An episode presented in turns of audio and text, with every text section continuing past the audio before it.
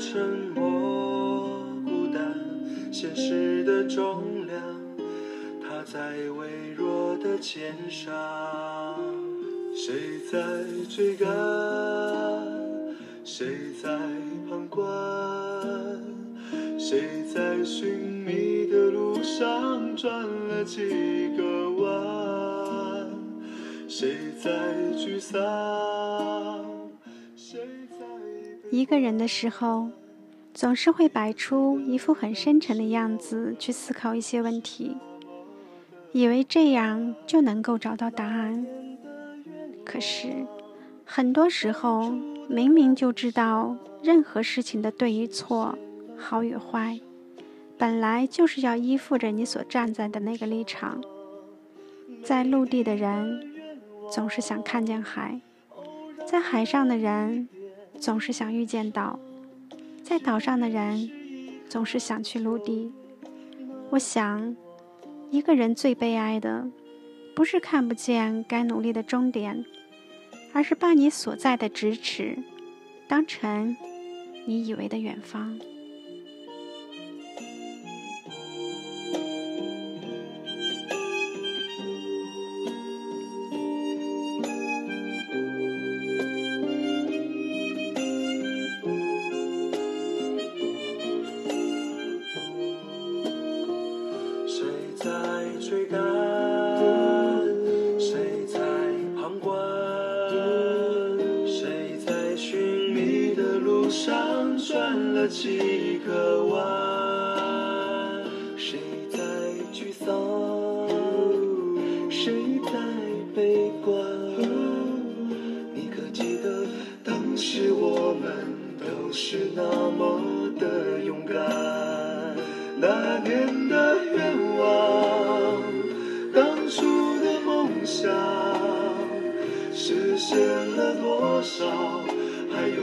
少埋葬在路上？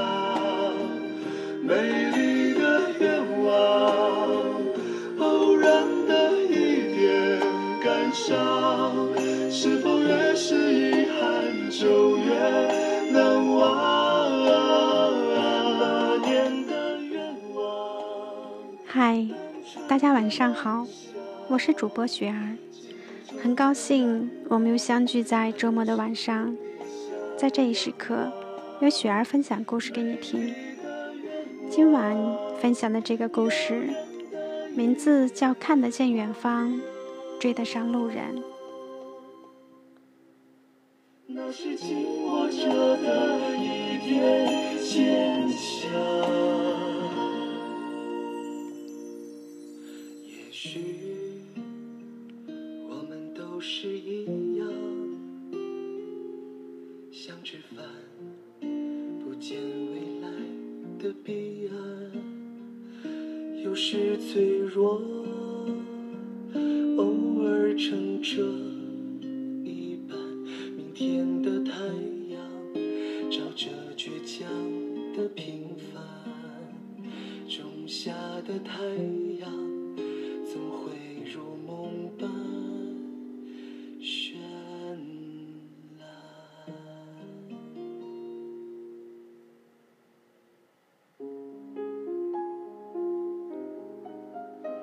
很多人在起点预备的时候，都会把目标看得很远，但真正抛弃了的时候，又觉得苦累。身边的人气喘吁吁抹着汗，于是跟随他们一并停了下来，驻守在半路，觉得这样也挺好。但时间一久，再看看当初定下的远方，虽遥不可及。但心有可惜。近视先生说过：“一个人最悲哀的，不是看不见该努力的终点，而是把你所在的咫尺当成你以为的远方。”近视先生出生在城市的郊县，因为爸妈工作的关系，几乎从未踏出过小城。上的小学在他家背后，中学步行不超过五分钟。好不容易高中毕业，结果顺了父母的意思，报了离家驱车半小时就到的艺术院校。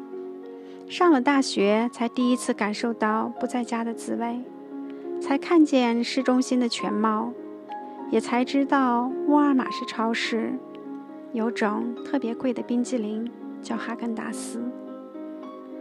这不是家里穷，而是在世外桃源待久了，与时代有些脱节罢了。因为是独子的关系。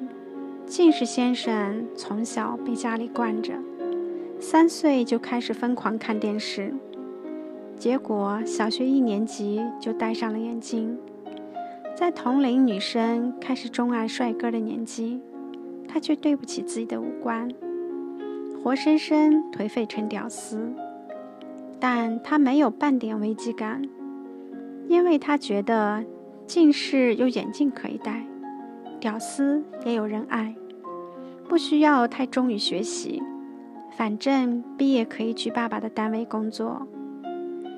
独立能力极差的近视先生，用了半个学年的时间适应大学生活，然后剩下半年则是跟室友一起全身心扑在网游事业上，选择性逃课，食堂跟寝室。两点一线，把生活费全买了游戏里的装备。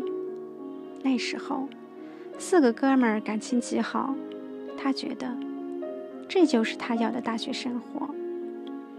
大一快结束的时候，寝室一哥们儿的爸爸出了车祸，直接退了学。一个出了柜，住到别的男生寝室去了。唯一剩下的一个谈了场半个月的恋爱，要死不活，从此一直消沉，长在了床上。网游没了战友，近视先生也自觉无聊，便搁置了。大二的选修课上，近视先生认识了一个喜欢跑酷的男生，在他的熏陶下，剪短了头发。晚上陪他一起去操场跑步，白天下了课就去各个教学楼为他记录上蹿下跳的视频。没想到不过半年，近视先生就把肌肉练出来了，圆脸也有了棱角。因为变化太大，还被女生追捧，纷纷讨要瘦身秘方，掀起了全校跑步健身的风潮。后来受邀在艺术节前演讲，被学姐鼓动，在惊天动地的尖叫声中，让眼镜店小妹把人生中第一枚隐形眼镜塞进了眼睛。自此，近视先生成了系里公认的男神。近视先生从未发现自己还有这般潜力，被一口一个帅哥叫着。自然也就信心倍增。后来，越来越多的人认识他，接近他，哪怕都是没有营养的交集，也让他在鼓励和羡慕中重新认识了自己。大三还没结束，就有朋友给他介绍了一份工作。人都爱美好的东西。这就是长得好看的人不会吃亏的原因。哪怕这份工作在北京，他也还是跟他父母僵持了一个暑假，终于获得家人的通行证，一个人坐上北上的班机。直到现在，近视先生都佩服自己当初说走就走的勇气。那时的他，对帝都并无了解。在电视剧里，只是捕捉了边角，却不懂深藏在平和表象下的浮躁。于是，刚来北京的第二天，就被所谓的朋友放了鸽子，工作泡汤。这里的人走路是五十码，而自己早就习惯了十码运运动。自认身上潮到不行的杰克琼斯，到了这边变成了路人范儿。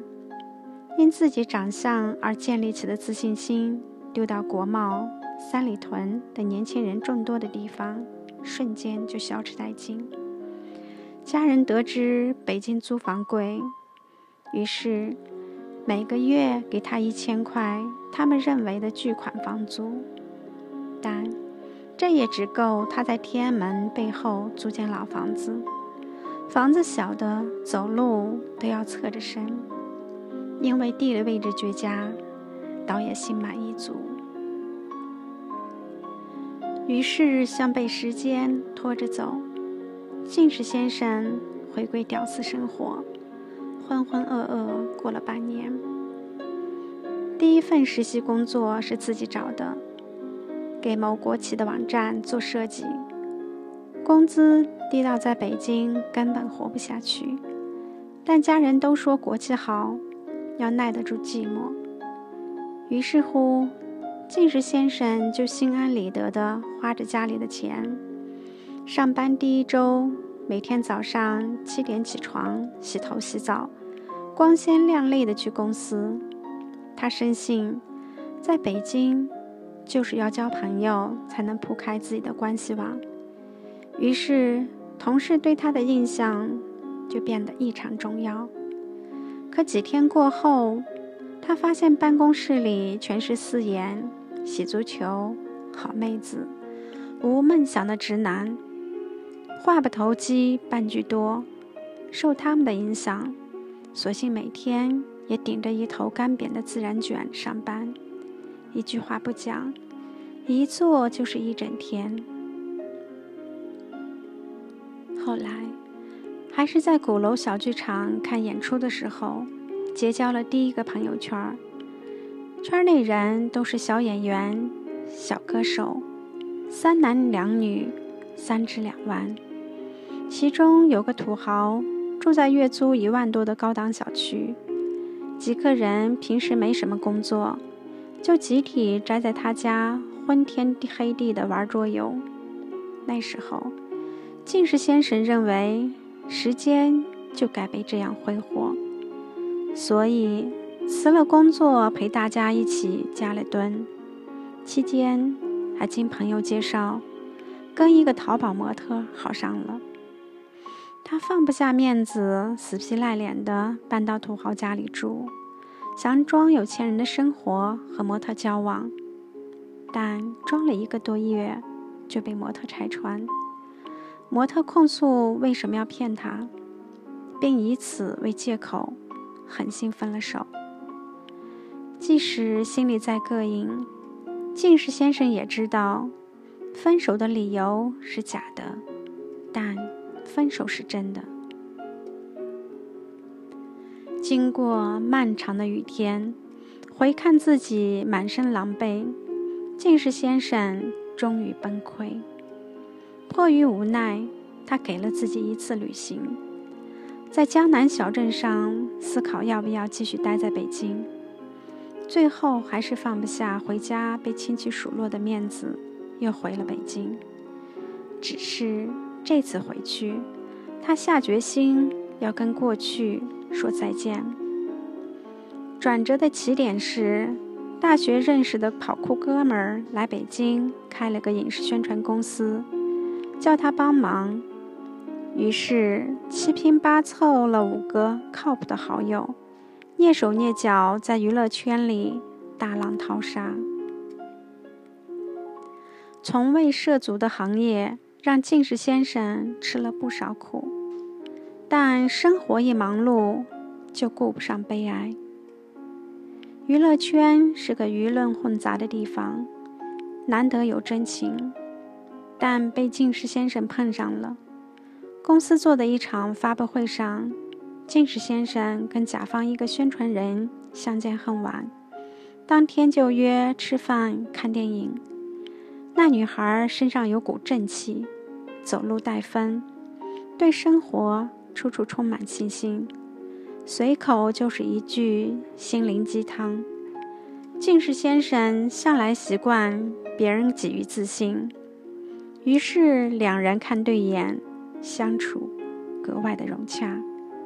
到现在，他已经很少跟过去的朋友照面儿，倒不是因为腾不出时间，而是试着聚在一起时，竟多了几分身份和尴尬，再无共同的话题。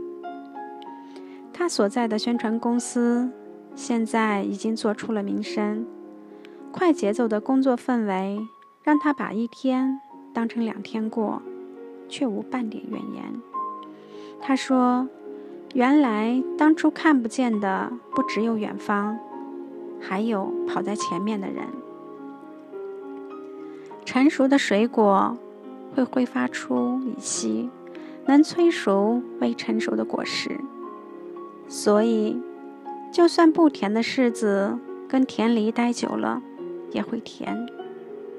不起眼的稻草捆住大闸蟹的时候，在海鲜市场也能保持着高昂的身价。我们肯定会跟错一些人，而经历漫长的阴天。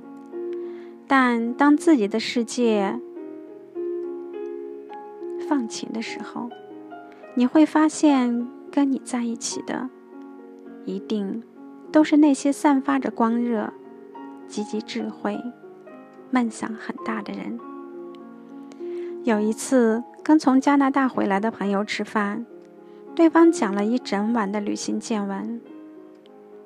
近视先生歪着脑袋，眼前的画面是自己在多伦多开阔的公路上驾着车，音响正放着喜欢的歌曲。左手抓着方向盘，右手牵着心爱的女生。他说：“他很羡慕那个朋友，他一定要实现那个画面。”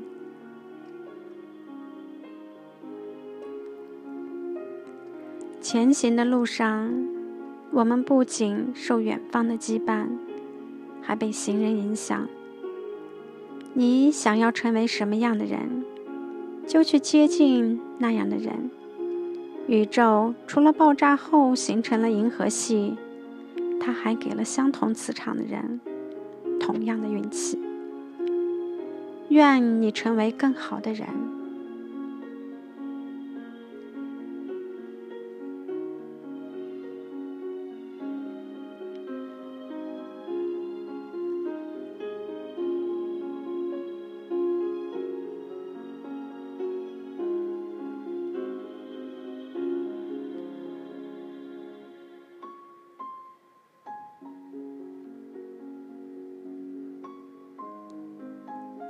这期节目已经接近尾声，我们下期节目再见。